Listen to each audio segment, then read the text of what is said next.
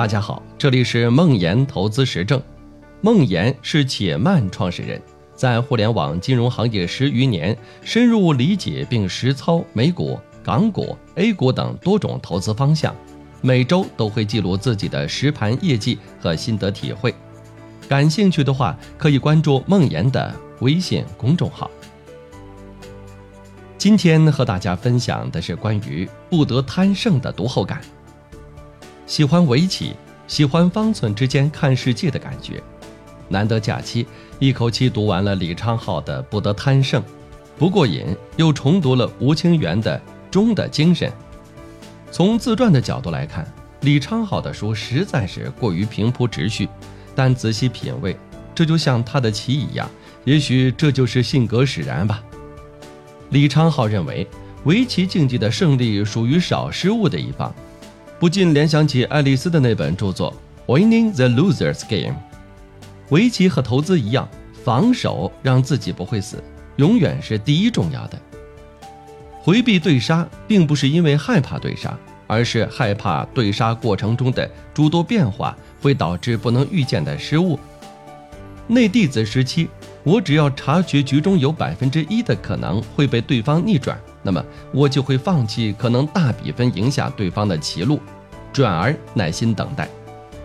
一次老师问我说：“为什么不走那一步？”我如实回答：“按我的走法，下一百盘保证赢一百盘，而且都是以半目取胜，不得贪胜。”在这里得到了完美的解释。当你全力进攻、孤注一掷的时候，身后的空档和弱点也会暴露无遗。李昌镐一生不追求妙手，只追求对于全局效用最大的那手。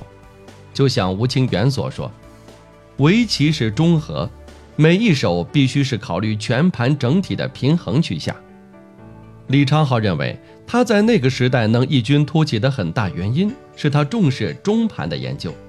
中盘收官之战需要不断重复的单纯计算，这是相对令人厌烦的无聊的领域。而李昌镐投入和努力的性格特征，正好使他能够忍耐这个无聊的过程。仔细想想，很有道理。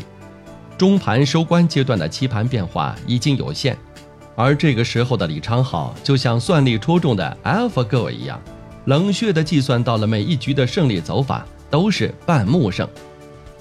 读后另一个感触是，李昌镐深入骨髓的谦逊。摘他的一句原话。但只有你读过书，才知道他多么坚定地做到了这一点。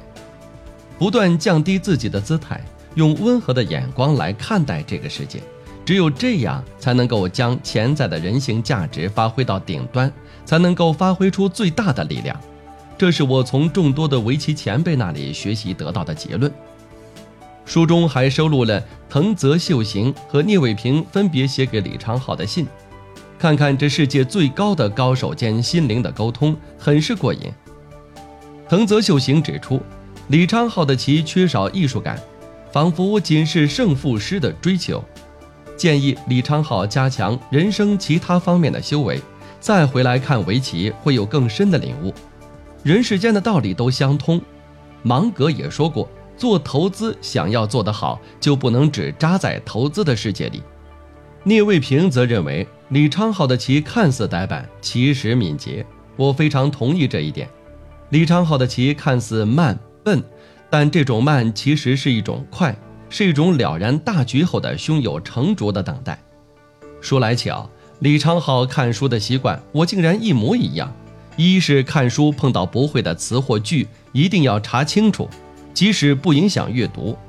二是如果选错了书，读到中间，即使味同嚼蜡，也不放弃，一定要读完，仿佛一定要画个句号才踏实。我看书的速度很慢，就和这两点有关。想想和李昌镐一样，也是一种安慰。